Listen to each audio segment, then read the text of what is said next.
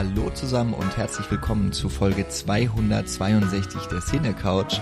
Es ist eine besondere Folge, denn ich habe diesmal zum einen zwei Podcasterinnen dabei. Wir sitzen zusammen in Mainz auf einer Couch und das ist äh, so richtig schönes Nostalgiegefühl. Ähm, aber es ist weder, also es ist nicht Michi dabei, es ist auch nicht Nils dabei, sondern von der Cine Couch bin das halt jetzt nur ich. Ihr müsst mit mir Vorlieb nehmen oder jetzt ganz schnell abschalten. Aber ich würde davon abraten, denn ich habe zwei wundervolle Gästinnen.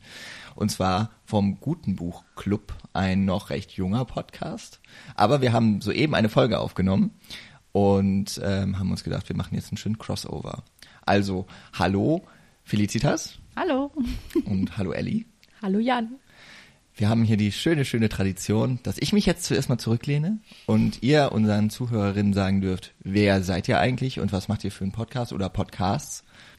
Äh, ja, ich bin Elli und ich mache zusammen mit Felicitas den Guten Buch Club. Äh, der hat mal im echten Leben äh, seinen Ursprung gefunden äh, mit mehreren Mitgliedern und dann sind wir zu zweit übrig geblieben und treffen uns regelmäßig und reden über ein Buch, das wir gelesen haben. Ähm, genau weil wir ganz gerne lesen. Ich äh, habe auch was mit Büchern studiert. ähm, und jetzt mache ich aber so ein bisschen was mit Medien. Ja, ich bin Felicitas. Ich bin der andere Teil vom guten, gu, guten, ich bin, ey, guten Buchclub Podcast. So, und wir sprechen nicht nur über Bücher an sich, sondern haben natürlich auch so ein bisschen mit dem Herrn Gutenberg den herstellerischen Blick aufs Buch auch dabei. Das kommt daher, dass ich Buchwissenschaft studiert habe. Und wenn ich nicht gerade über Bücher rede, dann rede ich über Fußball. Also ich bin auch äh, ein Drittel der Hinterhofsänger, dem einzigen Mainz 05 Podcast, den es gibt. Und ja, das ist so das, was ich tue. Bücher und Fußball. Ist ja beides noch erstklassig. Ja. Also Podcast und. Dieses noch gefällt mir nicht. ich bin Wahlmainzer, aber äh, Sympathien, ja, habe ich durchaus. Ähm, wir haben eben gerade, und es ist jetzt wahrscheinlich parallel erschienen oder schon ein bisschen vorher, wir haben, wir versuchen uns abzusprechen. Wir haben einen Podcast aufgenommen zu einem Buch. Das war für mich was komplett Neues. Also nicht ein Buch, sondern das darüber zu sprechen. Und zwar haben wir Mac Wallace's The Wife oder in Deutsch Die Ehefrau besprochen. Ein Buch, wie wir eben nochmal gehört haben, von 2003. Und jetzt haben wir uns aber den Film dazu auch angeschaut. Heißt im Englischen oder im Originaltitel auch The Wife. Im Deutschen dann aber, um es vielleicht ein bisschen fetziger zu machen, die Frau des Nobelpreisträgers ähm, aus dem Jahr 2017. Und ja, mit Oscar ich glaube, nur nominiert. Ich bin mir nicht sicher. War auch wirklich die Auszeichnung? Es kann sogar sein. Glenn also Close hat ihn, glaube ich, gewonnen, ja. Aber sonst hat er. Oder hat sie den Golden Globe gewonnen? Ich hatte das, glaube ich, nochmal nach. Auf jeden Fall, ähm, wenn man über diesen Film was mitbekommen hat. Worden, nee, den, äh, hier, ähm, die, ähm, den Oscar hat sie nicht gekriegt. Den hat ähm, Olivia Colman bekommen für. Ah, sehr gut. Stimmt. Dings. Genau. Für ähm, den Jorgos Lanthimos Film. The genau. Favorite. Genau, The genau. Favorite. Dafür geht er gegen Ansi, genau. Genau. Ähm, aber trotzdem, man hat sehr viel über diesen Film mitbekommen, über die, seine Hauptdarstellerin, nämlich Glenn Close. Die hat so ziemlich in jeder Kritik, also höchstes Lob bekommen und äh, wird auch häufig als ihre beste Schauspielleistung ihrer ja doch durchaus umfangreichen Karriere gewertet. Ähm, es ist ein schwedischer Film mit äh, UK und und äh, US-amerikanischer Beteiligung und es ist jetzt auch so ein bisschen der Start für den Regisseur in Hollywood geworden oder das Sprungbrett Björn Runge. Da kommen wir jetzt auf jeden Fall wahrscheinlich auch nicht drum rum, darüber dann zu sprechen, wie man einen Roman, der sich zum einen aus einer weiblichen Perspektive, dass der erzählt wird, nämlich von der Hauptdarstellerin oder der Protagonistin, aber eben auch von einer Autorin kommt und das jetzt eben aber von einem Regisseur verfilmt wurde, glaube ich, hat mit einigen Entscheidungen schon mal was zu tun. Wir wollen aber erst gleich auf den Buchfilmvergleich und natürlich auch auf den Film zu sprechen kommen, sondern erstmal, weil es sich so schön anbietet, über das Verhältnis Buch zu Film, also zu Buchadaption und äh, oder Verfilmung äh, erst einmal eingehen. Wir hatten nämlich auch schon die eine Frage ja von euch vorbereitet, was würde man jetzt bevorzugen? Ich habe das ja da noch ganz allgemein gesehen. Ich würde natürlich immer den Film bevorzugen, bevor ich ein Buch in die Hand nehme, weil ich faul bin. Aber ähm, jetzt können wir ja wirklich nochmal so über Literaturverfilmungen sprechen und ja, vielleicht erstmal dann von euch jetzt die Sichtweise, als Bücher-Podcasterinnen, habt ihr da ein schweres Verhältnis zu Literaturverfilmungen? Also äh, ich habe mir da echt in den letzten, ich weiß nicht, vielleicht so zwei oder drei Jahren echt so ein bisschen die Augen öffnen lassen, dass ich da äh, ein bisschen ein eingeschränktes Verständnis äh, davon habe und immer den Anspruch habe, dass eine Literaturverfilmung ähm, dem Buch gerecht wird und möglichst nah am Buch dran ist und sich natürlich immer an dem, an dem Buch messen lassen muss. Aber dazu habe ich meine Meinung generell eigentlich geändert ähm, und finde jetzt schon auch, dass ähm, ob es nur eine Vorlage oder, äh, gibt oder nicht, man trotzdem den Film auch an sich betrachten muss ähm, und ihm sozusagen die Chance geben muss, aus dem Stoff ähm, auch sein eigenes Ding zu machen. Ne? Was natürlich immer so ein bisschen ähm, eingeschränkt wird davon, dass dann vielleicht äh, am besten ganz am Anfang irgendwie der erste Text, der auf dem Bildschirm erscheint, irgendwie basierend auf dem Roman von, ne, oder sowas oder inspiriert davon oder was auch immer. Äh, vielleicht braucht man das dann gar nicht so unbedingt. Ähm, aber ja, ich, ich habe grundsätzlich habe ich meine Meinung in den letzten Jahren dazu geändert. Es geht erstmal um den Stoff, der verarbeitet wird.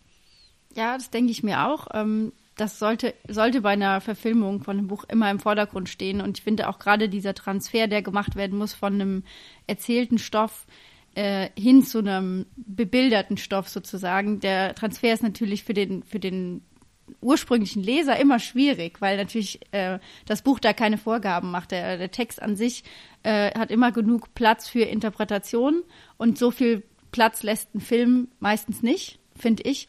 Ähm, ja, ich, viel kann ich da gar nicht zu sagen, aber ich äh, finde es trotzdem immer wieder spannend, wie äh, literarische Stoffe filmisch umgesetzt werden. Und das zu sehen kann sehr frustrierend sein, es kann aber auch sehr, sehr viel Spaß machen. Ja, es ist, glaube ich, auch etwas, was man auf den ersten Blick vielleicht gar nicht so wahrnimmt, aber Literaturverfilmungen sind halt zuhauf. Also schon in der gesamten Filmgeschichte Heute sind natürlich auch vor allem noch so im größeren Maßstab Comic-Verfilmungen etwas, was den Markt beherrscht. Und ich meine, das, was so ein bisschen dahinter steckt, ist immer auch, dass vielleicht sogar noch etwas mehr als ein Buch, äh, der Film ja auch ein sehr wirtschaftliches Produkt einfach ist, äh, in das wahrscheinlich auch deutlich mehr Geld reingesteckt werden muss, um sowas am Ende rauszubringen. Es sind natürlich auch ein paar mehr Leute beteiligt.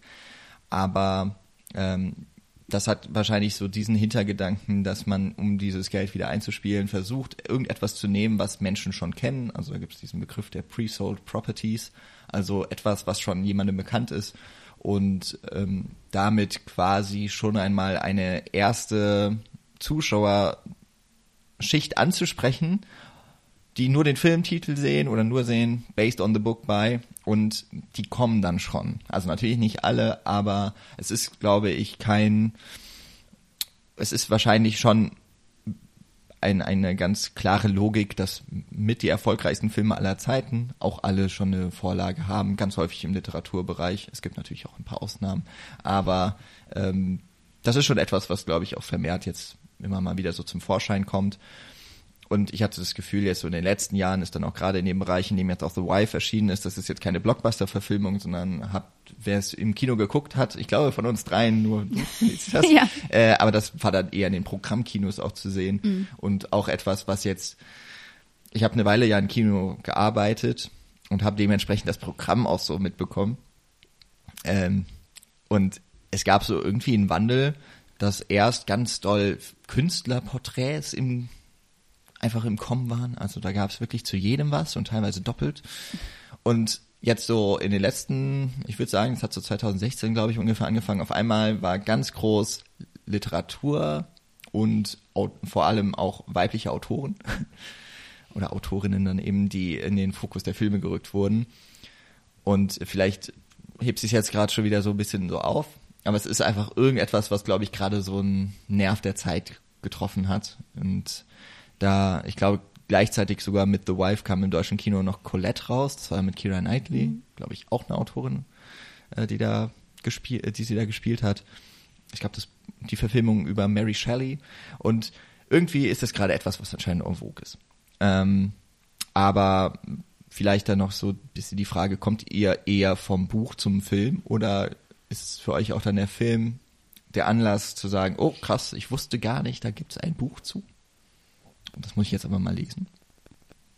Also bei mir ist es, glaube ich, eher umgekehrt der Fall tatsächlich, dass ich ähm, davon überrascht wäre, dass es eine, äh, werde, dass es eine Literaturvorgabe gibt. Ähm, das größte Beispiel, wo es bei mir tatsächlich so ist, ich habe zuerst das Buch gelesen und mir dann die Filme angeguckt, ist natürlich Harry Potter, weil ich bin diese Ge Generation. Und ich glaube, davon kam natürlich auch ganz stark dieses Verständnis, der Film muss dem Buch gerecht werden.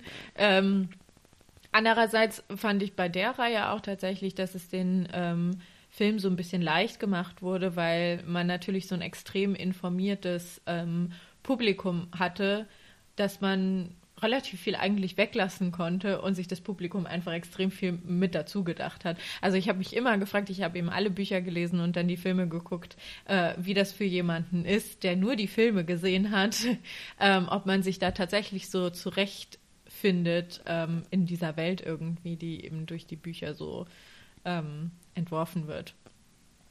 Aber so grundsätzlich ab und zu kommt es mal vor, dass ich ähm, dessen Buch verfilmt wird und ich sage, nein, ich schaue mir den nicht an, weil ich möchte das Buch zuerst lesen. Äh, das war jetzt bei Meg Wallitzer die Ehefrau auch so. Und ich glaube aber tatsächlich, dass es dieses Mal zum ersten Mal geklappt hat. Meistens schiebe ich es dann so vor mir her und dann knicke ich doch irgendwann ein und schaue den Film. Ja, ich habe mich jetzt gerade in deiner Beschreibung sehr wiedergefunden, dass du sagst, wenn man einen literarischen Stoff als Film äh, sozusagen aufbereitet, dass man automatisch äh, jemanden hat, der das auch guckt. Weil ich schon sagen muss, wenn ich irgendwas gelesen habe und ich stelle dann fest, oh, davon gibt es einen Film oder auch eine Serie, zum Beispiel Handmaid's, Ta Handmaid's Tale oder sowas, dann bin ich, äh, da habe ich, finde ich mich da automatisch wieder und gucke mir das dann auch an oder habe zumindest ein größeres Bedürfnis, das zu sehen. Und ähm, tatsächlich war es bei mir jetzt auch bei ähm, The Wife so, dass ich zuerst den Film gesehen habe und dann das äh, zum Buch gekommen bin, was bei mir eher selten vorkommt. Aber da war ich auch von beidem, muss ich ehrlich sagen, durchaus überzeugt. Also sowohl vom Film als auch vom Buch, was ich auch nicht so oft habe. Mhm. Okay, weil ich habe es ähm, wahrscheinlich häufiger, als ich vom Film zum Buch komme, dann eben auch durchaus manchmal ist es gar nicht so oder es gibt einfach sehr viele Filme, die ich auch mal geguckt habe, wo ich erst so im Nachhinein merke, ja klar, es sind Buchverfilmungen. Äh, ich lese gerade zum Beispiel ähm, sehr, sehr spät für einen Filmwissenschaftler, gebe ich zu, aber François Truffaut's Gespräche mit, also die Interviews, die er geführt hat mit Alfred Hitchcock, ist ein sehr schönes Buch. Äh, es, es äh, ist auch manchmal ein bisschen schwierig, so zwei sehr starken männlichen Personen zuzuhören, wie sie auf die Welt blicken. Aber ähm, da geht's, also Hitchcock hat sehr, sehr viele Literaturverfilmungen gemacht, aber halt immer so sehr stark mit seinem Stil. Also er hat die Bücher gelesen, hat eine Idee rausgenommen und dann war das die Buchverfilmung. Ähm, aber gerade aus so dieser Warte dann immer noch mal zu gucken und dann auch zu merken, okay, wahrscheinlich lohnt es sich auch überhaupt nicht, dass sich das Buch Psycho durchzulesen. ähm, aber der Film halt durchaus. Ähm, Gibt auch immer noch so diese tatsächlichen Überraschungen dann eigentlich oder eben auch immer wieder mal sehr gelungene Umsetzungen, ähm, die ich dann sehr schätze und denen ich es auch sehr hoch anrechne, wenn sie sehr hochkomplexe Bücher dann so gut umsetzen. Und auf der anderen Seite versuche ich aber auch immer so ein Verständnis dafür aufzubringen, dass Filme halt sehr viel kondensieren müssen, auf weniger Zeit, auf weniger Personen, ähm, also Nukleus zu finden, auch nicht alles aus einer Geschichte mit reinzunehmen, was jetzt, glaube ich, gleich in der Diskussion wahrscheinlich auch immer wieder mal so Teil sein wird, weil wir ja schon festgestellt haben, dass The Wife im Buch wahnsinnig viel mit, wenn es nur so nebenbei ist, aber mit thematisiert, dass es eine Geschichte auch über mehrere Jahrzehnte ist, dann auch noch aus der Perspektive der Protagonistin erzählt, wo man sich jetzt als Filmemacher natürlich wahnsinnig leicht machen würde, aber es auch ist jetzt äh, keine schöne Form ist, dann einfach ein Voice-Over mit einzubauen, die uns durch die Geschichte führt. Und darauf wurde ja Gott sei Dank verzichtet. Man, also ich wusste es ja nicht. aber ich, ich habe jetzt auch den Film erst nach dem Buch gesehen. Interessant, dass du sagst Gott sei Dank. Findest du nicht? Ja, ich glaube, Felicitas hat auch schon gesagt, dass er ihm gut gefällt.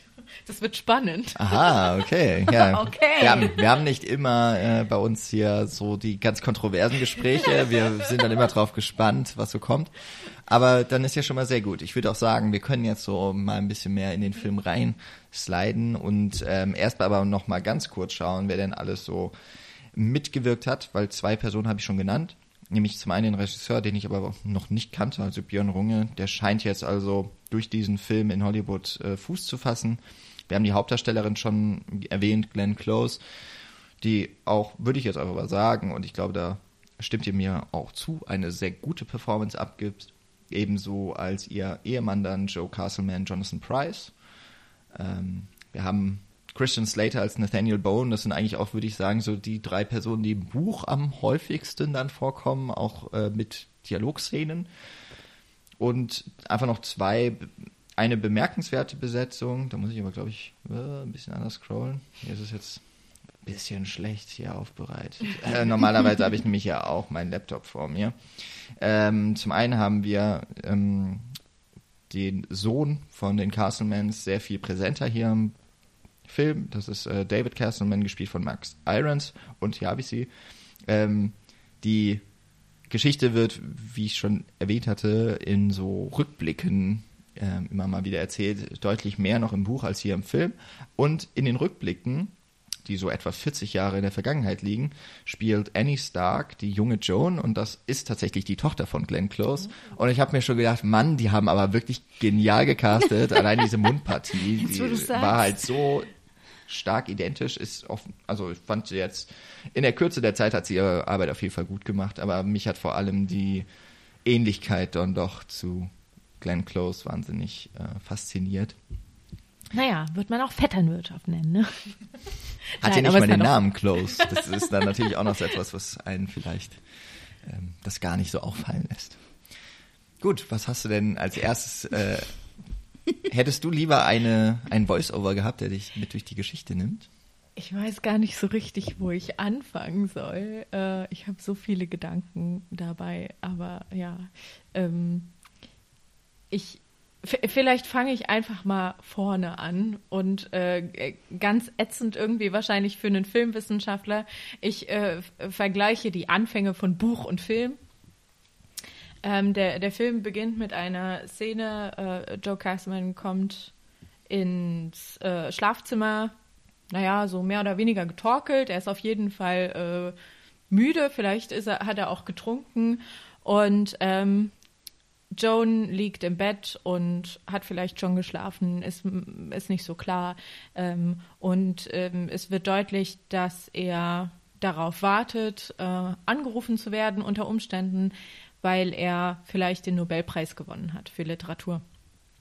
Und er legt sich dann ins, ins Bett zu seiner Frau, ähm, die ja die Protagonistin des Films und des Buches ist. Und das Erste, was passiert, ist, er bedrängt sie und sie will nicht.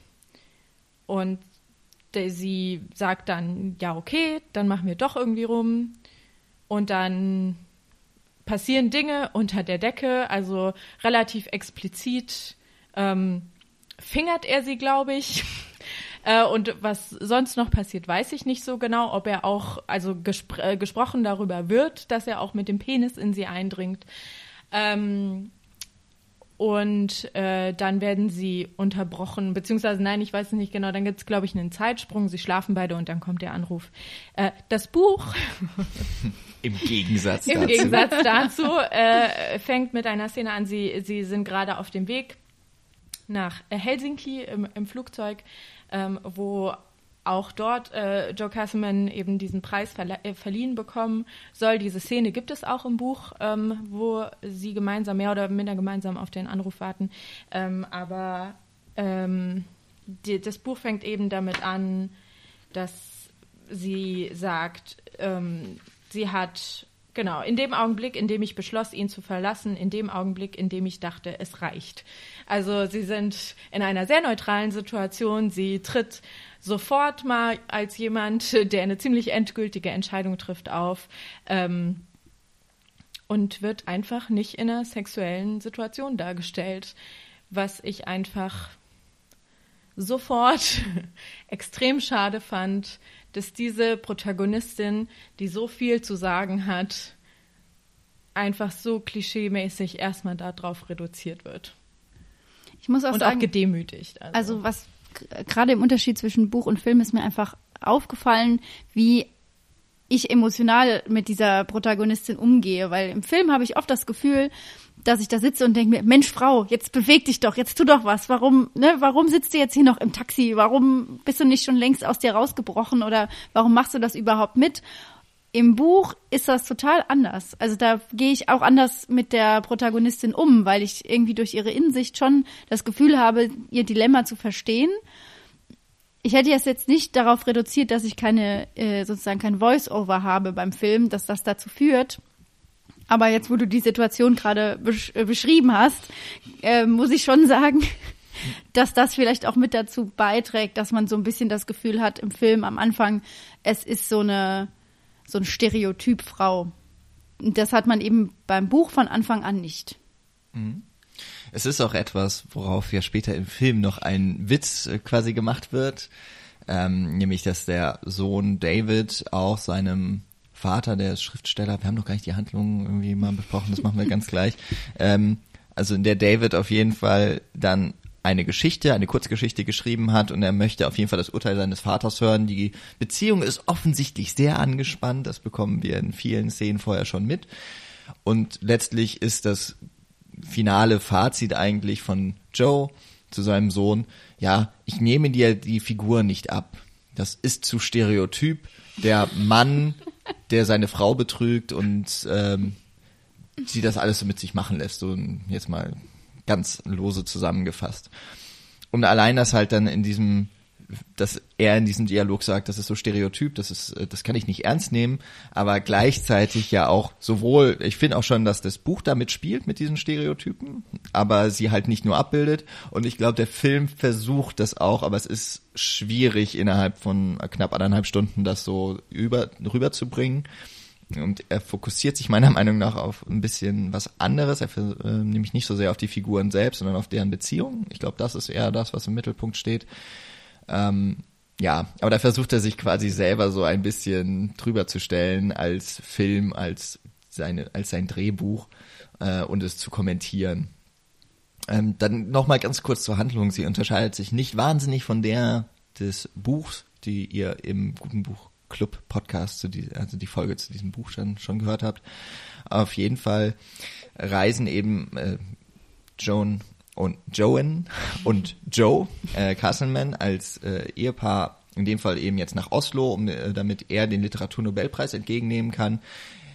Für, er ist Schriftsteller, offensichtlich eben sehr erfolgreich. Die Beziehung der beiden scheint irgendwie so zu laufen. Äh, sie sind schon in den 60ern, würde ich mal behaupten.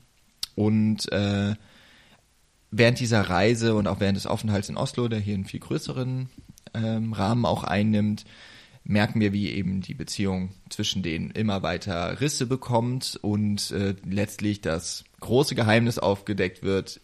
Joe hat seine Bücher, für die er so gelobt und äh, für die ihn die Kritiker lieben und eben auch den die Auszeichnung, die größte Literaturauszeichnung der Welt erhalten wird. Er ist gar nicht der Autor, er ist nicht der Urheber, sondern das ist seine Frau, die ihn über all die Jahre begleitet hat und eigentlich für alles, was quasi da gut gelaufen ist, auch verantwortlich ist. Ähm, und es zeigt, wie diese Beziehung sich auch in diesen sehr, sehr engen, also eigentlich schon am Ende ihres Lebens, es ist für ihn auch das Ende seines Lebens, äh, wie die sich eben durch so eine lange Zeit bilden konnte, wie sie aber auch vielleicht trotzdem noch zusammenhängen. Und es ist eben dieser Versuch des Films, diese beiden Figuren irgendwie so zu beleuchten, dass das ineinander aufgeht.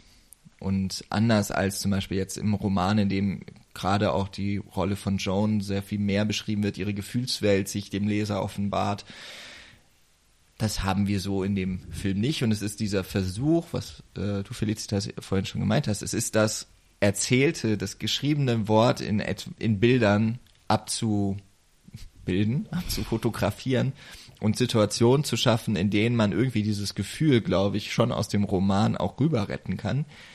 Aber ich denke, das ist einfach von Anfang an auch eine Entscheidung gewesen, dieses, dass man diesen Roman eben jetzt nicht mehr nur aus dieser weiblichen Perspektive, sondern es von seiner Protagonistin auch ein bisschen entfernt und versucht beide Protagonisten dann in dem Fall, also auch Joe, irgendwie gleichermaßen abzubilden und zu beleuchten.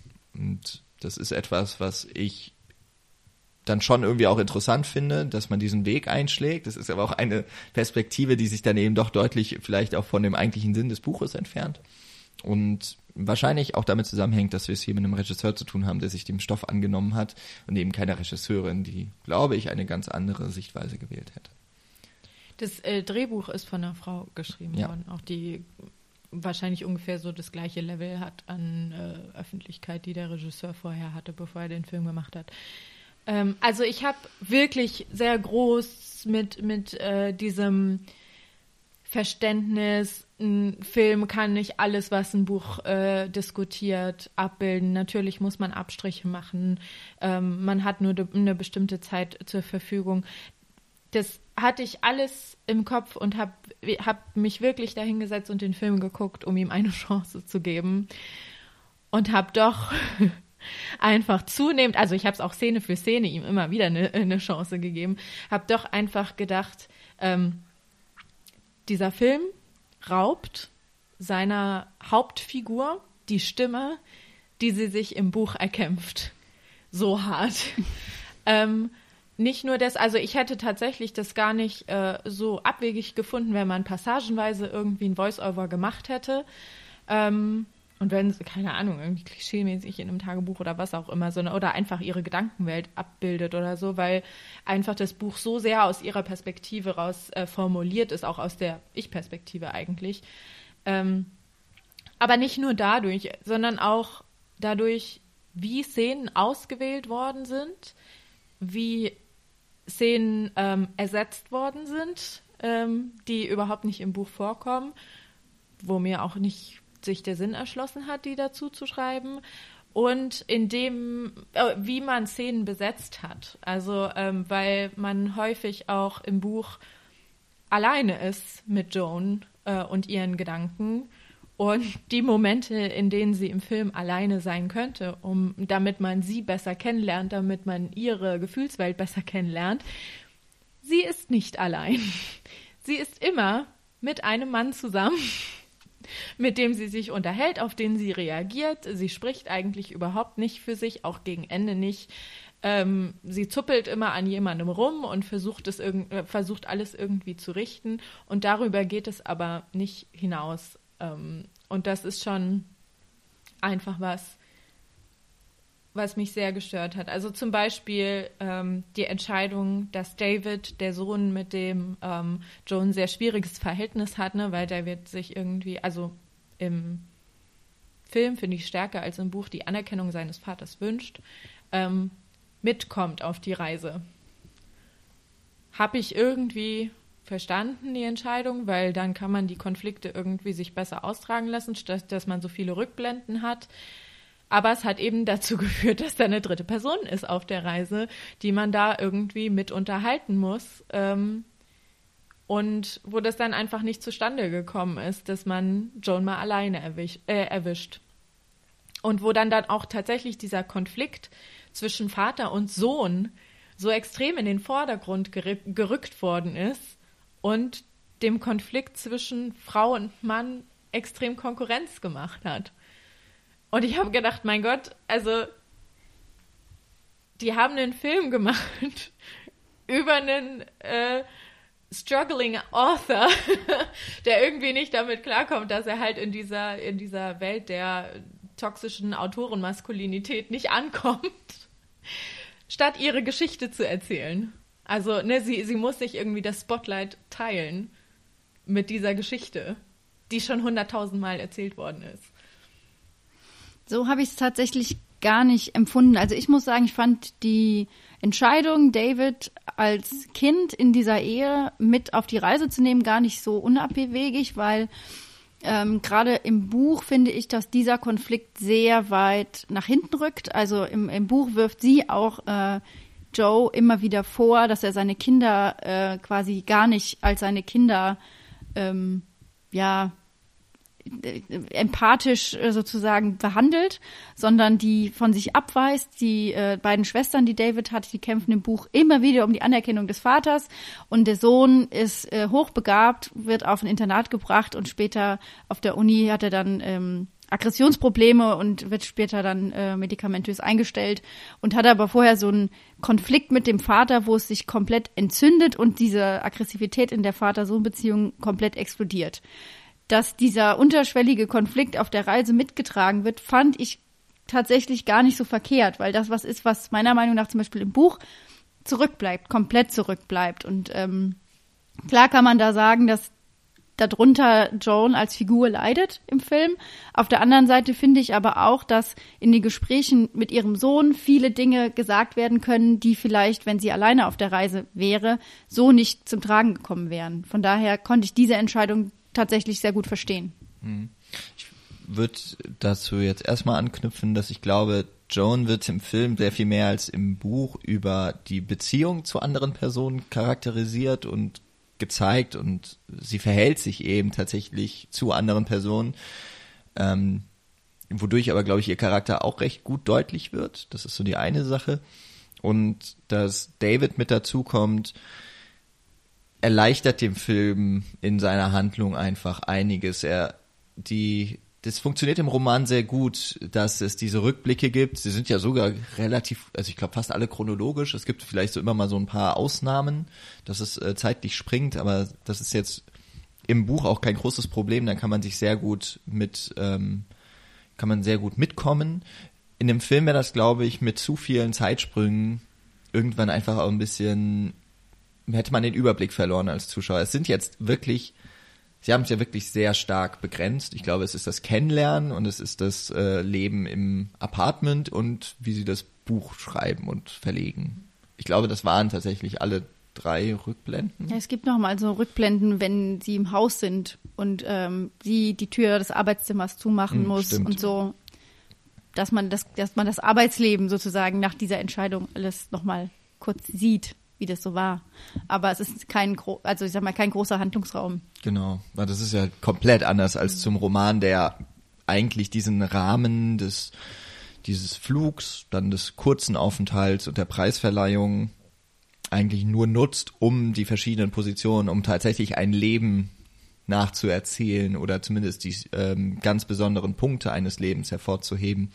Und allein auch schon, dass es hier eben beginnt mit diesem Anruf. Es ist eben auch der Nobelpreis. Ähm, das vielleicht auch nur ganz kurz. Also ich denke mal, es ist einfach nur der Nobelpreis, weil damit können Leute was anfangen. Und ich habe auch lange Zeit ja gedacht, es, der Helsinki-Preis wäre ein echter Preis und das wäre so etwas, was vielleicht Leser einfach wissen. Aber äh, wir haben ja herausgefunden, es ist fiktiv. Mm, und es ist vielleicht auch mit Absicht nicht der. Nobelpreis, den er gewinnt, aber mit dem er sich abfinden kann. Ähm, und dass man dafür jetzt irgendwie keine Entsprechung gefunden hat, sondern es muss dann der Nobelpreis sein, das ist halt Business. Also ich würde sagen, es ist Film ja immer größer, höher, weiter. Also ich glaube, dass es bewusst im, im Buch äh, so gemacht ist, auf jeden Fall. Vielleicht sogar, um so eine, eine Stufe noch offen zu lassen. So der Gedanke, naja, vielleicht, äh, wenn sie doch unter ihrem Namen geschrieben hätte und vielleicht dann hätte mehr schreiben können oder auf eine andere Art und Weise, vielleicht hätte sie es dann zum Nobelpreis ge geschafft. Ähm, ne, also der Gedanke ist ja so ein bisschen da. Aber ähm, äh, die Entscheidung, vor allen Dingen mit dem deutschen Titel natürlich, dass es dann nicht nur die Ehefrau heißt, sondern die Ehefrau des Nobelpreisträgers, das ist auch für mich nochmal so ein Indiz, dass sie das äh, Scheinwerferlicht nicht alleine haben kann. Selbst in den Titel muss man sich mit reinschieben. Und das war wirklich das, worüber ich mich wahrscheinlich am meisten geärgert habe in diesem Film. Er ist schon gar nicht so lang. Erstens, man hätte ihn länger machen können, dann hätte man mehr Raum gehabt für unterschiedliche Dinge. Man hat Zeit, diese schwedische Tradition mit diesem Kerzen auf dem Kopf und nachts irgendwie den, den äh, Preisträger aufwachen. Ich weiß nicht, ob das wirklich passiert. Ich, kann's mir, ich kenne die Tradition. Ich weiß nicht, ob man es mit äh, den Preisträgern so macht. Aber um das zu zeigen, Darauf verwendet man Screentime. Völlig irrelevant. Habe ich überhaupt nicht verstanden, was das für einen Platz hat im, äh, im Film. Kommt im Buch nicht vor. Doch. Zu Recht. Wirklich? Es kommt im Buch vor. Dann bin Da ich muss auf jetzt ganz mal falschen Fährte. Direkt mal einsteigen. Wow. Also ich finde zum einen, dass Aber dann ähm, verstehe ich trotzdem nicht, warum man sie auswählt. Ja. ja. Also es ist so, dass ich finde, im, im Buch habe ich immer das Gefühl, dieses, es ist nicht der Nobelpreis, das ist auch ein, ein Fakt. Den sie schmund, der sie schmunzeln lässt. Also sie sagt immer so, ja, also seine Bücher sind nicht weltkritisch genug, nicht weltgewandt, nicht politisch genug, nicht groß genug für den großen Nobelpreis, deswegen ist es halt nur der Hel- Helsinki-Preis. Und tatsächlich gibt es die Szene, aber es wird so von ihr, aus ihrer Perspektive so runtergemacht, so nach dem Motto, ja, beim Nobelpreis gibt es diese Tradition, also muss man das irgendwie für den Helsinki-Preis so ähnlich machen. Und das ist tatsächlich auch so, dass die beiden im Buch im Bett liegen und ähm, er sie fragt so, ey, wie lange dauert das denn jetzt noch? Sie so, ist egal, wir lassen uns jetzt über uns ergehen. Also so, wie es auch im Film dargestellt wird. Also die Szene gibt's schon. Ich, ja, hm, hm, hm. also da, keine Ahnung, da, das fand ich jetzt auch gar nicht so schlimm, weil diese Reise ja eigentlich den Rahmen, wie du schon gesagt hast, den Rahmen bietet, um diese ganzen Themen, die in den Rückblenden im Buch und auch in dieser Erzählung von ihrem Leben aufgegriffen werden, quasi die in einen Raum zu bringen. Und das im Film hat es schon dieselbe Note wie auch gerade am Anfang im Film, wenn der, äh, wenn sie anrufen und sagen, so, du hast jetzt den Nobelpreis gewonnen, dass sie als Ehefrau ans andere Telefon geht, mithört und ähm, dass sie das miterlebt und auch diese Situation quasi durchmacht. Und gerade auch bei dieser Szene am Telefon wird ja dann auch der Blick von Joe schon relativ früh weggenommen, sondern wir hören die Gratulation und wir sehen ihr Gesicht dazu. Also es ist quasi ja dann auch schon die Vorwegnahme, sie wird eigentlich gerade ausgezeichnet. Das, was am Ende sie ja auch in dem einen von vielen Streitszenen, die es in diesem Film gibt, also die meisten Dialogszenen sind äh, sehr emotionsgeladen, sehr aggressiv auch. Und im Grunde äh, schließt der Film dann ja auch eine Klammer, wenn sie dann schreit, ich habe den Nobelpreis gewonnen, ja, ich bin die Nobelpreisträgerin eigentlich.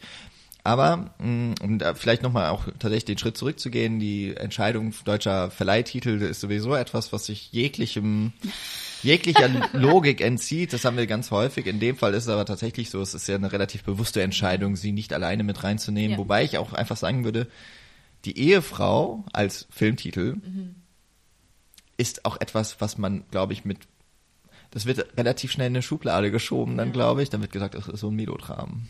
Also das brauche ich jetzt nicht. Also ich glaube, das ist schon etwas, womit man es irgendwie besser verkaufen kann. Ähm, aber soweit ich weiß, auch in der internationalen Kampagne sind auch immer beide auf den Plakaten abgebildet. Ähm, und damit ist irgendwie auch schon so ein bisschen natürlich klar, es geht hier mehr um beide Personen. Was ich aber eine, auch eine durchaus interessante Wahl finde, weil für mich eigentlich auch im Buch so diese Beziehung eigentlich mit das am, mit das war, was mich am stärksten fasziniert hat. Auch etwas, was ich nicht durchdringen konnte, weil ich mir an ganz vielen Situationen denke, das lässt man doch nicht mit sich machen. Und so funktioniert doch eine laufende Beziehung nicht und am Ende fallen sie sich trotzdem wieder umarmen. Irgendwie zeigt das aber auch so eine ganz gewisse Art von Liebe, würde ich mal sagen. Also es, es sind halt zwei, die sind auch füreinander gemacht, offensichtlich. Ähm, ob das immer was Positives ist, äh, darüber lässt sich sicherlich streiten. Mm, Aber dementsprechend fand ich das eigentlich ganz gut, dass der Fokus darauf gelegt wurde und zum Beispiel nicht so sehr auch auf die Art und Weise, was für Bücher er schreibt.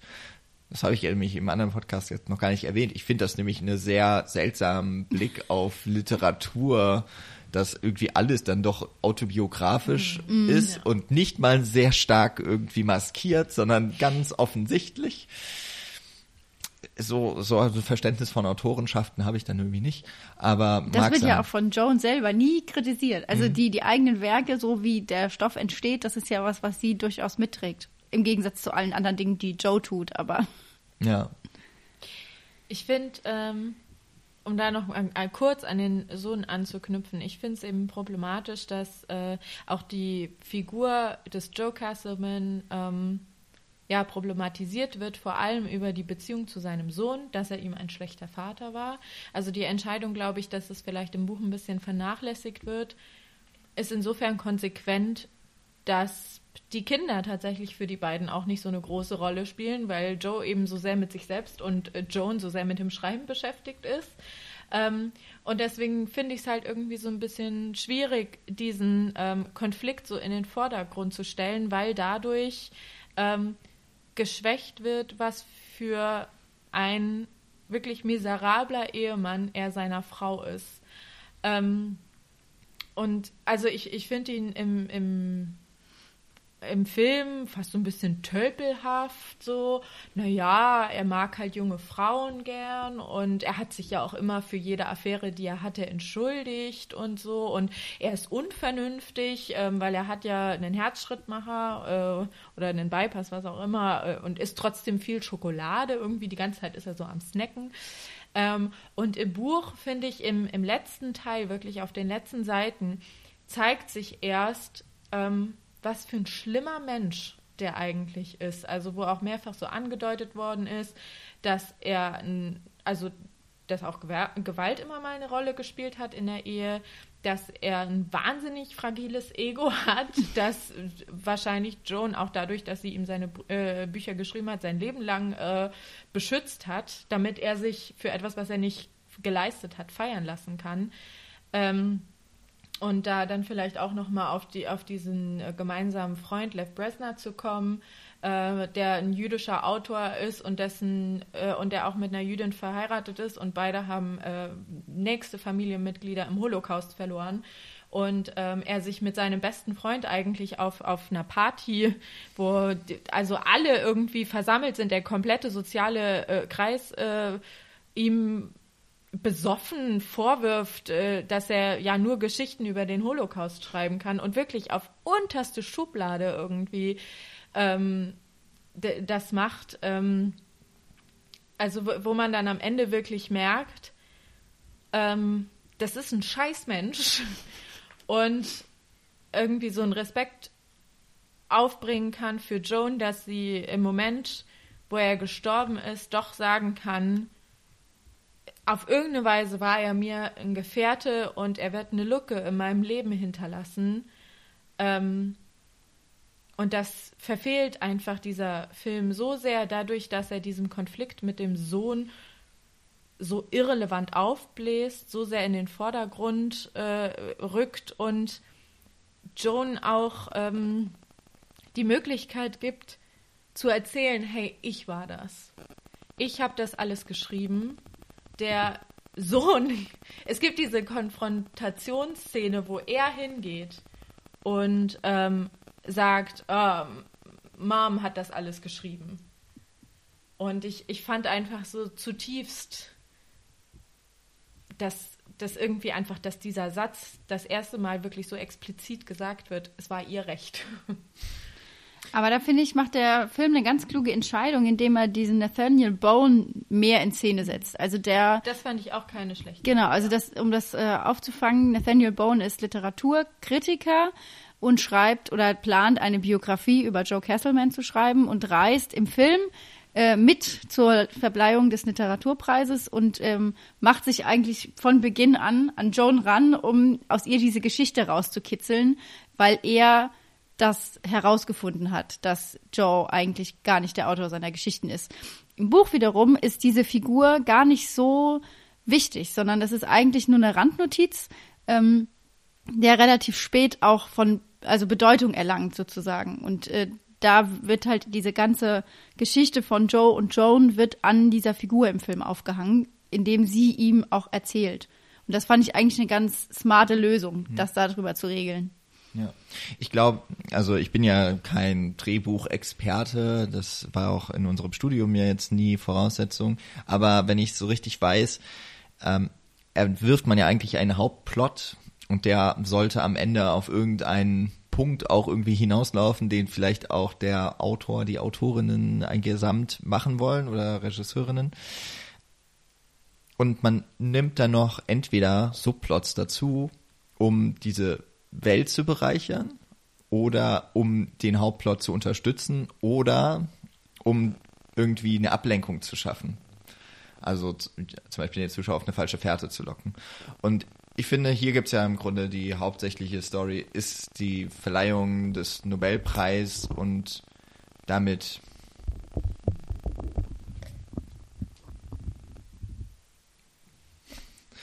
die äh, Verleihung des Nobelpreises an Joe, obwohl es eigentlich Joan gebührt und eben was daraus für eine Beziehungskrise oder was da für eine eigentlich eine Probe, auf welche Probe die Beziehung da jetzt schon wieder gestellt wird. Und dann gibt es eben diese zwei hauptsächlichen Subplots dann eben, zum einen mit dem äh, Sohn. Und da würde ich sagen, es ist wahnsinnig unterstützend und äh, charakterisiert dann doch auch wieder, finde ich, ziemlich stark die äh, Joan, weil es geht die ganze Zeit um Anerkennung und am Ende fällt ja dann dem David auf, dass er die ganze Zeit der falschen Person quasi zu Füßen lag. Ähm, jetzt mal ein bisschen überhöht, das zu formulieren. Ganz plötzlich und nur durch Nathaniel. Ne? Also im Buch genau. äh, wird ja. auch gesagt, so ja, wir Kinder wussten das die ganze Zeit. Es war mhm. offensichtlich, wie er dich ausbeutet. Ja. Und er hat es irgendwie, wahrscheinlich, er hat es ja schon irgendwie geahnt, er hat ja auch diese Geschichte geschrieben, er stellt seine Eltern dann auch zur Rede. Und ich finde, dass das dann schon etwas ist, was dem im Film diese Figur dann von Joan auch auf jeden Fall noch mal ein bisschen aufwertet, weil am Ende bekommt sie ja dann quasi die Anerkennung auch. Also insofern, dass David wirklich sagt, okay, ich habe irgendwie die ganze Zeit falsch gedacht, ich habe irgendwie meinen Vater heroisiert, aber dabei, das war die falsche Wahl und ich, ich finde, da wird sie dann schon auch mehr wieder so den Fokus gerückt und hat natürlich irgendwie trotzdem immer noch sowas von dieser Opferrolle, die sie generell häufig auch bildlich einnehmen muss in diesem Film. Aber hat auch so etwas von einem Gerechtigkeitssinn, finde ich irgendwie, hat es dann so mit sich drin. Und die Geschichte mit Nathaniel ist ja quasi irgendwie so eine Bedrohung von außen, weil die würde ja dieses ganze Bild, wofür ja trotzdem irgendwie immer gekämpft wird innerhalb der Beziehung, zum Einsturz bringen. Und am Ende ist es ja, das ist glaube ich ja dann auch relativ identisch zum Buch, dass ja Joe stirbt an, an seinem zweiten Herzinfarkt und sie ist dann alleine äh, oder sie ist dann im Flugzeug und sie verbietet Nathaniel die Wahrheit zu schreiben oder äh, rudert quasi noch einmal zurück, sollte sie das jemals so explizit gesagt haben.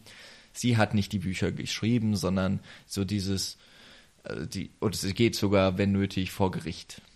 Also, dass sie da eigentlich nochmal diese Beziehung und auch ihren Mann, ihr Lebenswerk, das halt niemand kennt, aber das wird nochmal so richtig verteidigt. Und ähm, dass gerade diesem letzten Part dann mit Nathaniel auch irgendwie ein größerer Rahmen im Film gegeben wird, da ist sie ja auch die Aktive. Auch wenn es vielleicht erstmal anders wirkt, weil es Nathaniel ist, der diese Gespräche voranführt. Sie hat es aber immer im Griff. Und am Ende dreht sich halt quasi dann der Spieß auch wirklich um. Und da hat sie, wir hatten ja auch die Frage mit Macht mhm. äh, der Person. Und am Ende hat sie die dann im Film in der Hand. Also es ist vielleicht auch da nur so ein bisschen mehr nach sehr herkömmlichen Stil, emanzipatorische Geschichte, die da erzählt wird. Aber es führt, glaube ich, am Ende schon zum gleichen Gefühl, das man mit dieser Figur hat. Also ich glaube, auch im Film wird viel stärker am Ende herausgestellt, dass es ihre Geschichte ist und sie entscheidet, wem sie die erzählt. Weil gerade dadurch, dass, was du gesagt hast, Ellie, dass die Kinder im Buch schon wissen oder zumindest ahnen, wie überhaupt die Verhältnisse zwischen den Eltern sind und dem, sag ich mal, den Werken äh, des Vaters, ist im Film dagegen dann die Entscheidung im Flugzeug zu sagen, wir treffen uns zu Hause und ich erzähle das, wird ähm, Joan nochmal ganz anders, finde ich, nochmal dargestellt, weil sie sagt, das ist, das gehört mir. Und ich entscheide, wer das erfährt. Und dadurch, dass Nathaniel das nicht erfährt, entscheidet sie ja auch ganz explizit, dass es was ist, was in der Familie bleibt. Mhm. Die ja im Buch, wie gesagt, kaum eine Rolle spielt. Ich finde, dass das Ende im Buch relativ äh, buchstäblich äh, eine Art Befreiungsschlag ist. Und also ich bin mir relativ sicher eigentlich, dass sie das dann auch öffentlich machen will, weil sie halt sagt, das ist meine Geschichte, es ist meine Aufgabe, die zu erzählen. Und dadurch, dass im, im Film am Ende so gesagt wird, ja, meine Kinder, wir setzen uns mal zusammen hin und dann erzähle ich euch die Geschichte, bleibt das so im Privaten. Und das ist tatsächlich, also es gibt viele Dinge, an denen ich mich halt, wo ich das verglichen habe und wo, wo mich der Kontrast einfach gestört hat, wo ich gedacht habe, ich, ich versuche mich wirklich da in die Situation hineinzuversetzen, wie ich darüber denken würde, wenn ich nur den Film gesehen hätte. Aber dadurch, dass ich diesen direkten Vergleich habe und im Buch gesehen habe, wie man das gut machen kann, finde ich das wirklich schade. Also ähm, auch, auch die Szene ganz am Ende, äh, sie streiten sich und, und Joe versucht nochmal irgendwie sie zu besänftigen und ihr zu sagen, hey, verlass mich nicht. Er geht hin und will sie mal wieder massieren und er öffnet ihr das Kleid. Und im Buch ist es eine komplette Szene, wo sie darüber reflektiert, dass sie sich jetzt immer alleine das Kleid aufmachen muss. Und sie macht es auch alleine, ne? Und dann, äh, keine Ahnung, trennen sie sich einfach und sie geht ins Bad und er hat einen Herzinfarkt. Und im, im, ähm, im Buch ist das nochmal genau so, ne, dass man wirklich stärker nochmal nachvollziehen kann, was diese Frau wirklich durchmachen musste und durchgestanden hat, also und am Ende wirklich als eine fantastische und starke Frau immer noch da steht. Und sie sagt, ich sage mich von dir los, ich, du hast keine Kontrolle mehr über mich.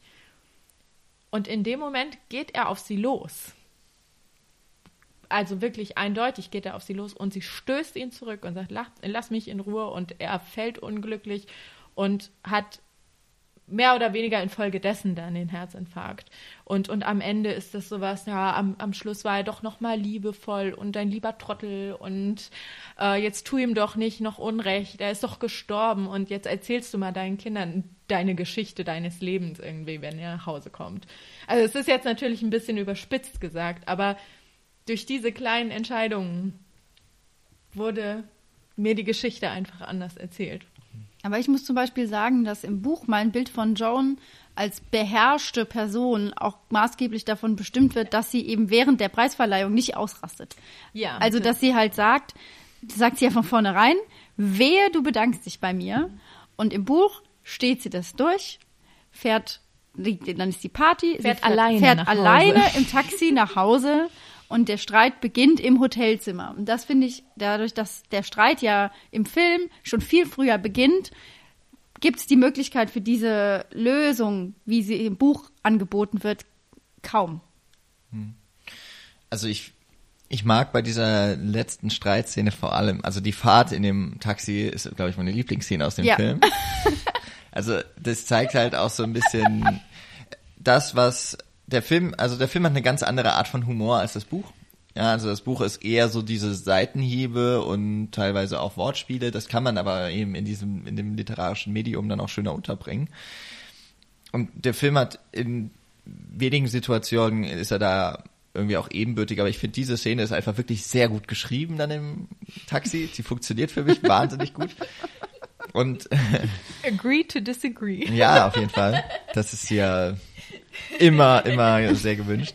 Ähm, aber was halt dann bei dieser letzten Streitszene, ich finde halt, es wird ja trotzdem ziemlich deutlich, dass er ein ziemlich ekliger Sack irgendwie ist. Also es ist ja auch wieder etwas, was äh, den Rahmen, das, das äh, schafft der, der Film und das Drehbuch eigentlich immer wieder so wirklich die Klammer irgendwo aufzumachen, aber am Ende auch zu schließen. Und eben, dass er sie am Anfang nachts weckt und dann letztlich äh, ja eigentlich auch nur, es ist halt ein alter Mann, aber er möchte halt auch Sex.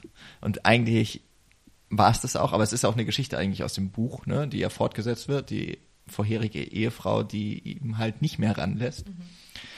Ähm, ich finde dann aber in dieser letzten Streitszene, dass eigentlich kurz bevor er sie massiert und das Kleid öffnet, dass da eigentlich ja, kurz davor im Dialog genau so eine Szene beschrieben wird, das finde ich so ein bisschen platt, weil in anderen Situationen schafft das ganz schön. Das ähm, Springen auf dem Bett zum Beispiel wird ja dann sehr viel später, so nach zwei Drittel des Films in der Rückblende, wenn das Buch fertiggestellt ist oder sogar, wo sie schon den Bescheid haben, dass es veröffentlicht mhm. wird. Das ist halt irgendwie so, ja, da merkt man die Person, also das ist so etwas, das gehört zu ihrem Leben dazu. Und das ist etwas, das haben sie sich irgendwie beibehalten. Und hat sehr viel mehr irgendwie dieses Verständnis, dass diese Beziehung aus irgendwelchen Gründen auch immer funktioniert. Das ist halt das, was mir im Roman nicht immer so richtig klar wurde, warum sie überhaupt da geblieben ist. Und der Film gibt einen da quasi immer Angebote zu sagen, ja, das sind halt die Gründe, warum das klappt. Die gehören halt, also tief im Innern lieben sie sich halt. Aber dass er halt am Ende dann doch auch wieder versucht, sie quasi so rumzukriegen und nicht besser weiß, wie es zu machen ist. Er ist halt ein, in dem Fall auch wirklich so ein Trottel und ein bisschen Lüstling, vielleicht auch. Und ich finde auch deswegen, dass er nicht wirklich als, also da wird er auch nicht viel positiver gezeichnet. Also es ist vielleicht schon nochmal was anderes als ein missbräuchlicher Ehemann. Aber ich finde so die Richtung ist da schon auch eingeschlagen und ähm, finde ich auch nicht, dass er sympathischer wirkt am Ende. Also meiner Meinung nach kommt im Buch vielmehr die, der gesellschaftliche Druck zum Tragen. Der, finde ich, kommt im Film ein bisschen kurz. Mhm. Das ist für mich auch ein Grund, warum ich im Buch vollkommen von dieser Ehe überzeugt bin. Also, dass ich sage, warum wird diese Ehe aufrechterhalten, wenn sie offensichtlich unglücklich ist mit der Situation, weil es eben gesellschaftlich von ihr erwartet wird, dass es funktioniert, mhm. weil es ihre Aufgabe als Ehefrau ist. Und da kommt der Film an manchen Stellen zu kurz und deswegen, das war das, was ich schon beschrieben hatte, dass ich manchmal einfach extrem frustriert war und gedacht habe, Mensch, ich will dich einfach nur schütteln, jetzt raste doch mal aus hier. Aber so wie das Buch das diese ganze Story erzählt, habe ich das Gefühl nicht, dass ich denke, warum bist du so, wie du bist? Und die, die Frage hat sich mir beim Film schon gestellt, weil das ein bisschen fehlt. Mhm. Ich finde die Konflikt äh, resolvierenden Techniken, die sie im Film haben, äh, sehr viel besser als die im Buch. Also das Buch ist schon extrem von Passiv-Aggressivität geprägt und im, im, Film ist es so, ja okay, wir haben uns gerade extrem die Köpfe eingeschlagen, aber jetzt ist auch irgendwie gerade noch mal was anderes aktuell. Deswegen so, wir sind schon seit 40 Jahren verheiratet, wir machen jetzt einfach weiter mit unserem Tag. Äh, das fand ich tatsächlich ganz nett. Ähm, aber was du jetzt gesagt hast, das äh, sehe ich ganz genauso. Das ist eigentlich die Erklärung dahinter, warum sie bei ihm bleibt, ist, sie will nicht verlassen werden. Und das wird auch ziemlich explizit ähm, in der Szene, wo es darum geht, dass er seinen Debütroman Die Walnuss geschrieben hat und sie ihn furchtbar findet und ihn komplett überarbeitet hat. Und er sagt, oh, okay, hm, das funktioniert ja nicht. Soll ich hier den Hausmann für dich spielen und du bist die Schriftstellerin und äh, wir beenden das besser, bevor es irgendwie anfängt. Und sie sagt, oh nein, verlass mich nicht. Ähm, wo ich, vielleicht habe ich es auch wieder überlesen, aber ich glaube nicht, dass es im Buch vorkommt und ich glaube, es kommt auch aus dem Grund nicht im Buch vor. Und da wollte ich auch noch auf eine Stelle eingehen, auf die ich gewartet habe im Film. Ich wusste, dass sie vorkommen wird. Also, ähm, um das nochmal kurz aufzudröseln, Joe hat, ähm, als sie, als sie sich kennenlernen, hat Joe eine Frau und ein kleines Baby und spricht Joan eigentlich ähm, dazu an, um bei ihm zu babysitten, während er ähm, mit seiner Frau ausgeht. Ähm, und seine erste Frau ist eine absolut ätzende Furie im Film. Ähm, und ja, im, im Buch ist sie vielleicht ein bisschen Mauerblümchen oder halt aus, aus Jones Perspektive jetzt, äh, ein, sagen wir mal, kein Hollywood-Star irgendwie, was, was das Aussehen angeht und die Ausstrahlung. Ähm, aber genau, den, den Moment, wo ich meine, ist, dass ähm, sie äh, mit dem Baby in der Wohnung unterwegs ist und so in Schubladen reinguckt und es dann im Schlafzimmer aufs Bett legt und ähm, zu ihm sagt, ich bin gerade dabei, mich in deinen Daddy zu verlieben. Und das sagt sie Wort für Wort, auch im Film. Und im Buch kommt danach, und ich würde wahnsinnig gern mit ihm ins Bett gehen. Und es gibt für mich nicht wirklich einen Grund, ähm, den aus dem Film rauszuschneiden, weil äh, ja, irgendwie nimmt im Buch vielleicht so ein bisschen das Raum ein, dass sie auch äh, sexuell selbstbestimmt ist als Figur. Ähm, aber so schrecklich vordergründig ist es nicht, aber es, es sagt halt einfach was aus. So, sie hat eine Libido, sie findet den Kerl einfach geil und man lässt es im Film einfach weg, weil man ja, also, weil man ihre Sexualität wegkastriert, finde ich, dadurch, dass man so einen Satz einfach rausstreicht. So, sie wird einfach halt zu, zu so einem, ja, blonden Dolly irgendwie stilisiert, das nicht verlassen werden möchte. Und ähm, das ist sie für mich einfach im Buch überhaupt nicht. Ich finde auch gerade bei dieser Szene, wenn sie in dem Haus der Kesselmans ist, sie findet ähm, ja auch in der Schublade neben dem Bett noch diese Walnuss, die er für seine Ehefrau beschriftet hat. Lustigerweise kriegt sie von ihm ja später dann auch eine beschriftete Walnuss. Aber da findet sie auch das Diaphragma von seiner Frau und fängt dann an, darüber zu reflektieren, wie auch so Verhütung und so, dass alles funktioniert. Und da merkt man, sie ist gerade in diesem Bereich dafür, dass sie noch Jungfrau ist und äh, ja auch dann zum ersten Mal mit Joe schläft, ähm, sehr reflektiert und auch sehr aktiv und beschäftigt sich auch damit. Und das fällt flach in dem Moment. Aber jetzt müsst ihr mich ja bei dem einen Punkt, die, also ich kann dir tatsächlich nichts entgegensetzen, so richtig. Also das ist sicherlich etwas, was der Film rausnimmt und vielleicht sogar noch ins Gegenteil verkehrt, weil ja. Joe als Mitte 60 immer noch sehr sexuell aktiv offensichtlich ist und sie das sehr widerwillig dann nur am Anfang des Films mit sich machen lässt. Im Buch sagt sie auch, hey, mein Körper ist noch voll in Schuss. Ja. Solche Sachen. Stimmt, ja. Im, Im Buch hat es auch mehr so den, den Touch so nach dem Motto, sie liegt schon im Bett, er kann nicht schlafen und er will jetzt einfach mit ihr schlafen, damit er schlafen kann. Und so sagt sie das ja auch ganz klar. Also so, sie, sie sieht sich da auch im Buch auch als Instrument, damit er irgendwann müde ist und schlafen kann und sich nicht ständig den Kopf zerbricht. Ähm, aber ich wollte nochmal auf die Walnuss zurückkommen. Ähm, es ist ja dann auch der erste, das ist der Debütroman, der rauskommt. Aber gibt es im Film wirklich den Moment, wo sie eine Walnuss geschenkt bekommt? Es gibt, glaube ich, nur, er knackt sie ihr und sie darf dann das Innere essen. Er, äh, sie findet auch im Buch in dem Moment, wo sie so durch die Wohnung stromert, ähm, die Walnuss, die er Carol geschenkt genau, hat. ja, Auf jeden Fall. Aber sie Aber bekommt im Film, glaube ich, keine Nee. von ihm erreicht. Ne? Aber wir haben später die Szene, es gibt ja die Fotografin, die ihn die ganze Zeit verfolgt in Oslo. Und er möchte ihr ja eine Walnuss schenken. Und der Stift funktioniert, glaube ich, nicht. Also ist dann ja auch so eine Szene, in der das irgendwie alles, wahrscheinlich im Buch hätte er mit ihr geschlafen. Hier ist es dann die Frau, die dann doch sagt, ach nee, irgendwie ist der doch ein bisschen komisch. Aber das äh, ist dann in dieser Situation irgendwie, dass ihr das auffällt. Widerspricht auch so ein bisschen dem, der Buchdarstellung. Also ich glaube, im Buch hätte dann einfach, wäre wär die Frau ihm wieder total verfallen. Ja, genau. So. Aber vielleicht ist das auch nur etwas, was, was sich äh, auch Joan, also das wird ja niemals, oder dadurch, dass es ja eine sehr subjektiv geprägte ähm, Sicht ist, aus der wir die Geschichte erzählt bekommen, vielleicht ist das auch nur etwas, was sie weiterhin glaubt, dass das so geblieben ist.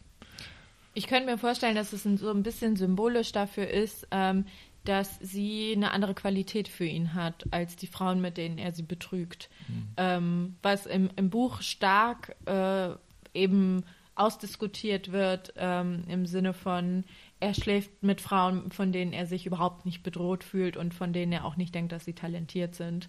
Ähm, und mich hat er geheiratet äh, und dann aber schlussendlich wahrscheinlich, ähm, weil er eben ihr Talent dann ausnutzen kann. Ähm, da könnte ich mir vorstellen, dass man das vielleicht so ein bisschen auf diese Walnuss dann runtergebrochen hat und man da dann den Kontrast hat, okay, im Buch bekommt sie eine, ähm, aber im, im Film ist sie eine der, ist sie die einzige, die keine Walnuss bekommt. Ich würde ne, gerne noch auf eine Sache eingehen, die dann eben auch mal wirklich ein bisschen sich vom Roman entfernt, weil ähm, die Kameraarbeit finde ich tatsächlich in dem Film nicht, also finde ich in vielen Situationen sehr gut gelungen.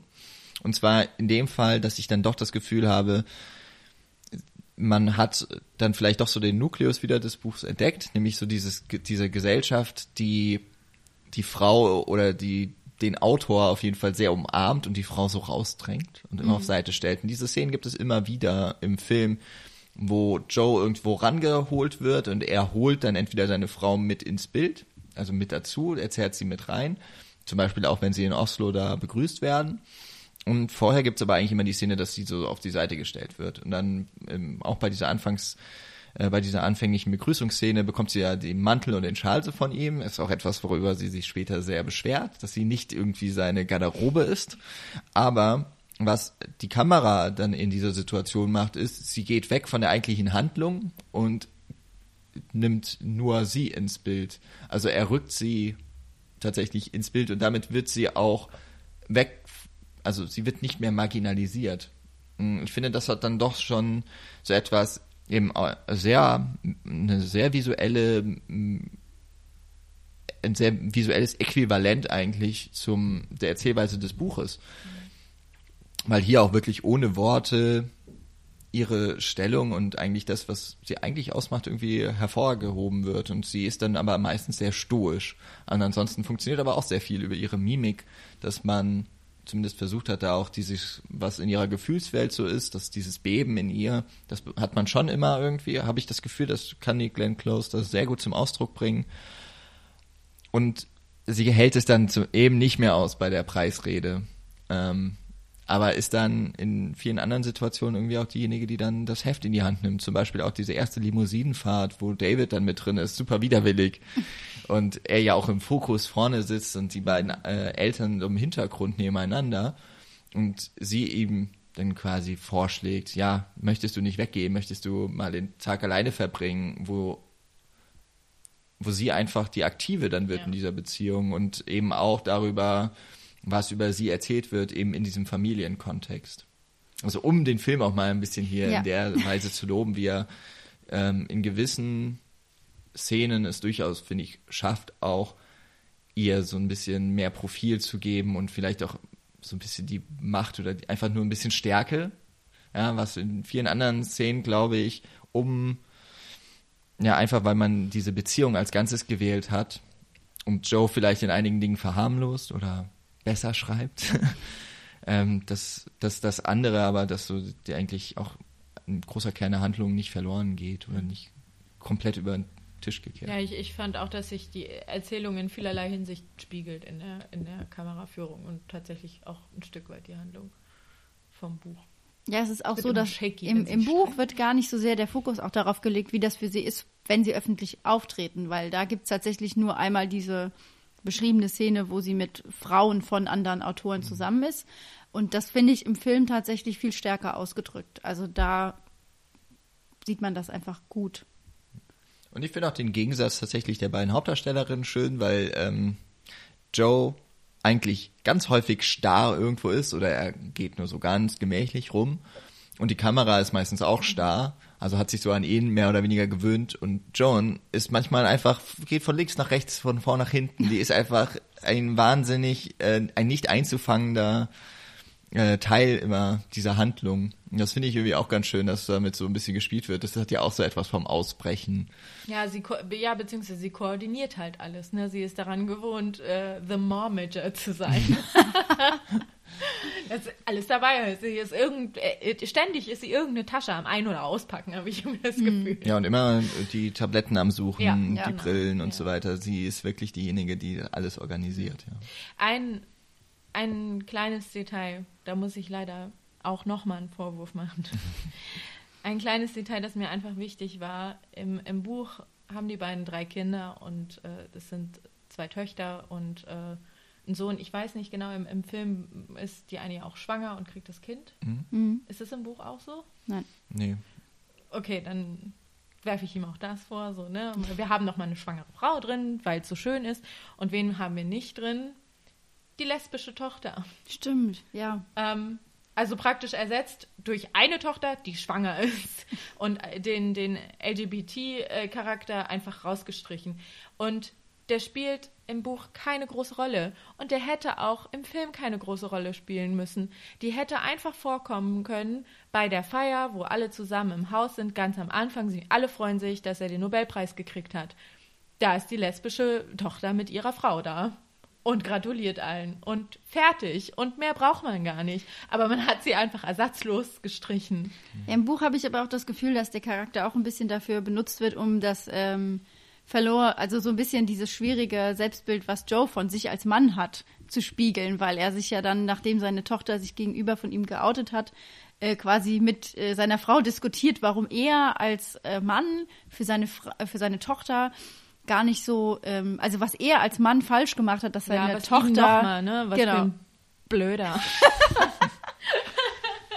So, also dass er, er sich fragt, ob er als Vater und als Mann für seine Tochter kein, also kein, kein gutes Vorbild war und sie vielleicht deswegen lesbisch geworden ist.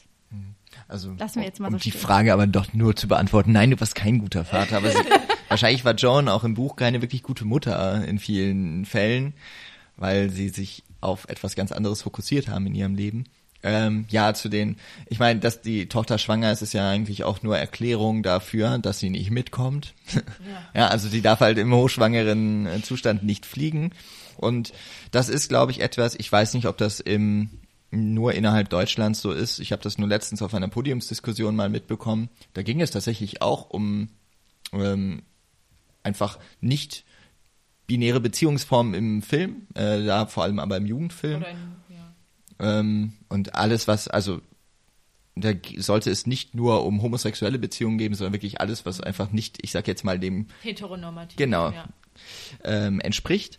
Und es war wohl jahrelang so, dass zumindest am deutschen Drehbuch, in den Drehbuchseminaren an Hochschulen nichts quasi, was der Normalität nicht entspricht, einfach so eingebaut wird, sondern alles muss motiviert werden. Also du kannst nicht einfach in einen zum Beispiel Jugendfilm eine schwule Person reinsetzen und es nicht behandeln, weil Du musst ihre Leidensgeschichte erzählen. deswegen, also das ist der Grund, warum es so viele dieser unsäglichen Geschichten gibt. Ja, Ja. ja. und dass sich das jetzt erst so langsam wandelt, weil es einfach diese quasi Vorgabe gab, ja, du musst Dinge, du musst eigentlich alles in deiner Handlung irgendwie auch motivieren. Und das führt dann, glaube ich, einfach häufig dazu, dass man Dinge nicht nur motiviert, sondern auch erklärt und herleitet. Das ist super traurig. Das ist super traurig und ähm, Also weil, weil bestimmte Dinge ja nicht erklärt werden müssen. Ne? Nur solche Dinge müssen erklärt werden dann. Genau. Also es ist etwas, das aber es.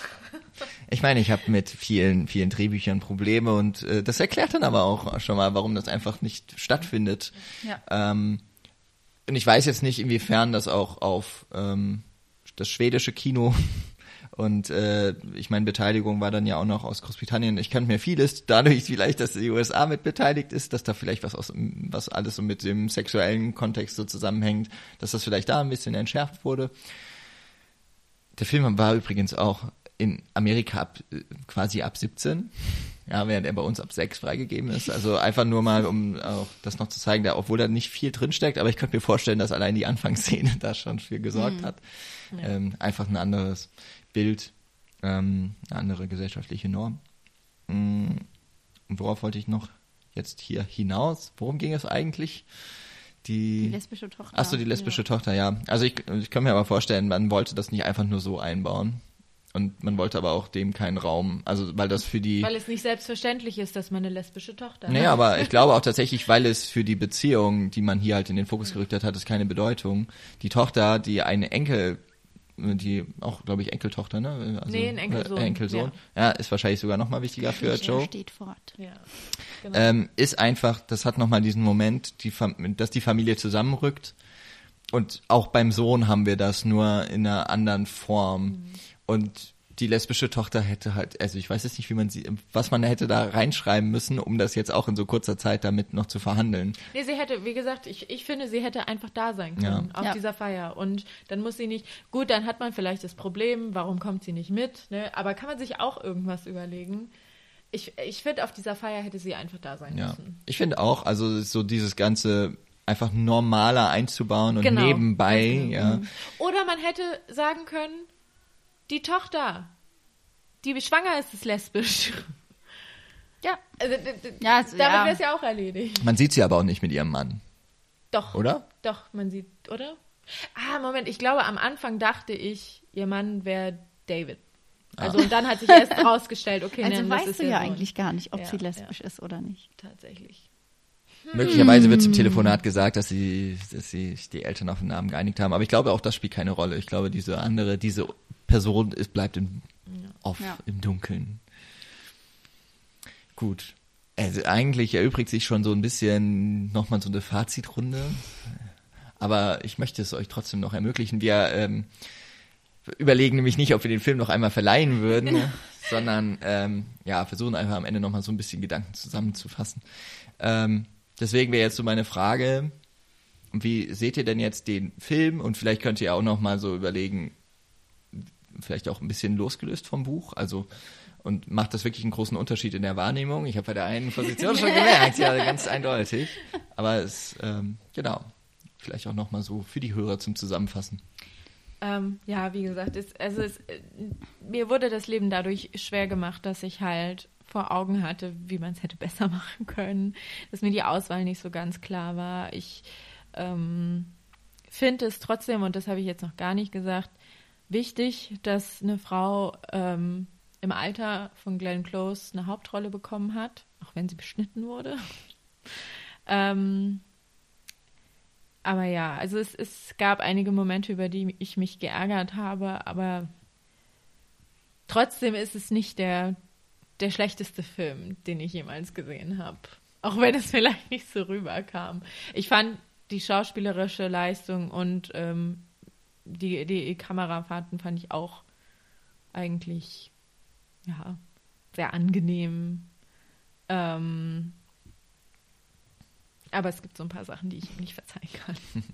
Also im Gegensatz zu dir habe ich ja zuerst den Film gesehen, deswegen kann ich da auch äh, gut äh, drüber sprechen, dass ich tatsächlich nach dem Film sehr beeindruckt war von Glenn Close schauspielerischer Leistung. Das war sehr überzeugend. Ähm, ich zum anderen aber auch ziemlich wütend war nach dem Film, weil ich wirklich, also der Film hat, das habe ich jetzt schon öfter gesagt, aber es hat sich so in mir aufgestaut, dass ich das Gefühl habe, ich muss diese Person rütteln, weil ich muss sagen, werd wach, mach was, wehr dich.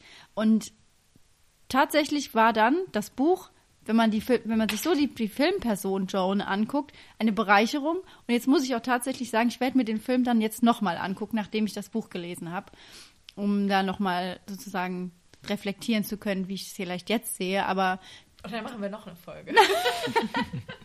Meinst du, hermeneutischer Zirkel durch und durch?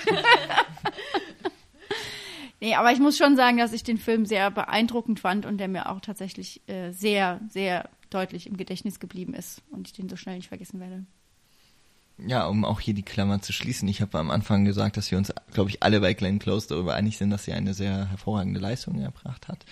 Das kann ich, also ich würde das auch noch auf weitere, also auch auf Jonathan Price. Ähm, ich finde, dass er, also er hat es irgendwie gefühlt ein bisschen leichter, weil es sehr viel offensichtlichere Regungen sind, die er zeigt und Glenn Close viel tatsächlich im Hintergrund und einfach mit ihrer Mimik äh, zu, zu leisten imstande ist. Ähm, und auch Christian Slater fand ich irgendwie in dieser Rolle als so, ähm, als dieser, teilweise, er ist eigentlich schon so ein Journalist, ne? Er ist ja auch Ah, Nathaniel meinst du? Ja. Ah, ja. Und ich finde auch, er hat so ein bisschen was Schleimiges, aber ja. er hat, aber er hat auch so ein Charisma einfach. Und ähm, auch ihn finde ich da wirklich sehr gut besetzt. Und aber während des Films, ich habe ihn auch, nachdem ich das Buch gelesen habe, erst mir angeschaut sind mir auch so immer wieder die Unterschiede vor allem, also so die ganz offensichtlichen aufgefallen, zum Beispiel eben, dass der Sohn dabei ist. Und ich meine, ich kann die Motivation irgendwie dahinter nachvollziehen, aber ich bin auch nicht immer so ganz zufrieden. Also ich habe jetzt auch das Buch nicht übermäßig abgefeiert, aber bei dem Film hatte ich jetzt auch in vielen Momenten, obwohl mir, wie gesagt, die Kameraarbeit ganz gut gefallen hat, äh, die Schauspieler, ich finde ihn dann doch in vielen Dingen relativ uninspiriert ähm, und hat sich halt, also ich werde ihn, glaube ich, relativ schnell trotzdem vergessen, weil er dann eben doch irgendwie nichts so herausragend nochmal macht und ich auch die, so schön ich es auch finde, dass mal eben auch ältere Darsteller und eben auch vor allem Geschichten von Rentnern quasi ähm, erzählt wird. Das ist ja auch etwas, was wirklich auch sehr zu kurz kommt. Ähm, erst recht im Hollywood-Kino, aber auch in allen anderen ähm, Filmbereichen eigentlich. Aber es hat mich jetzt auch nicht so richtig, es hat mich einfach nicht vom Hocker gerissen oder vom Sofa. Und ähm, ja, insofern aber trotzdem eine sehr, sehr schöne Erfahrung, mal auch aus, vor allem jetzt mal so ganz besonders, ähm, mal den Film im Kontext auch des Buches zu besprechen. Das ist nämlich so etwas, was ich dann doch relativ äh, relativ selten nur mache. Alleine deswegen, weil ich gar nicht die Bücher zum, äh, gelesen habe. Ja, und insofern hat das jetzt sehr gut gepasst. Und ich äh, habe mir dieses Jahr übrigens äh, Reading Challenge, äh, mhm. Challenge mhm. gestellt. Ich vers also auch nur zwölf Bücher. Ja. Ich bin ich bin wirklich nah dran, dieses Ziel zu verfehlen natürlich. ähm, ich müsste schneller lesen. Aber es hat auf jeden Fall auch sehr geholfen, dass wir nochmal so äh, durch Zufall darauf gekommen sind, dass wir beide Podcasts hier machen und oder alle drei und dass man da ja aber was machen könnte, wenn man schon so nah beisammen hockt und lebt. Genau. Insofern möchte ich an dieser Stelle mich nochmal bedanken für, also ich nehme auch nicht bei mir auf, sondern wir haben hier ein schönes großes Sofa.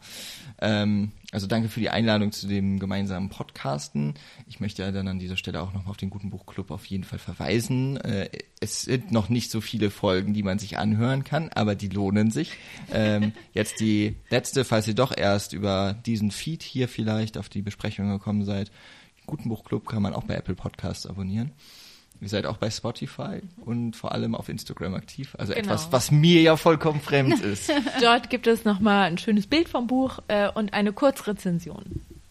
Genau. Und ähm, kann man euch sonst noch irgendwo auf Twitter? Kann man ja, wir sind auch auf Twitter unterwegs. Äh, da kann man uns auch schreiben. Aber auf Instagram sind wir auf jeden Fall aktiver.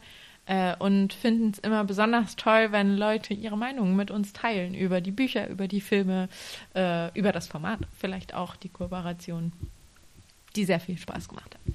Genau. Und ähm, ja, abonnieren auf jeglichen Kanälen, auf jeden Fall eben auch in dem Podcatcher eurer Wahl und wenn es die Möglichkeit da gibt, lasst Bewertungen da. Äh, natürlich sehr gerne für unsere Gästin, aber auch äh, wir freuen uns natürlich immer drüber. Ihr findet die Cinecouch auf cinecouch.net mit allen vorherigen 261 Folgen, mit äh, auf Facebook und auf Twitter eben als Cinecouch und in zwei Wochen hört ihr uns dann wieder. Wir wissen wie immer noch nicht, was das Thema sein wird. Es ist noch zu früh für Lichtschwerter, aber auch die werden sicherlich noch kommen im Dezember. Jedenfalls vielen Dank fürs Zuhören und bis zum nächsten Mal. Tschüss. Ciao.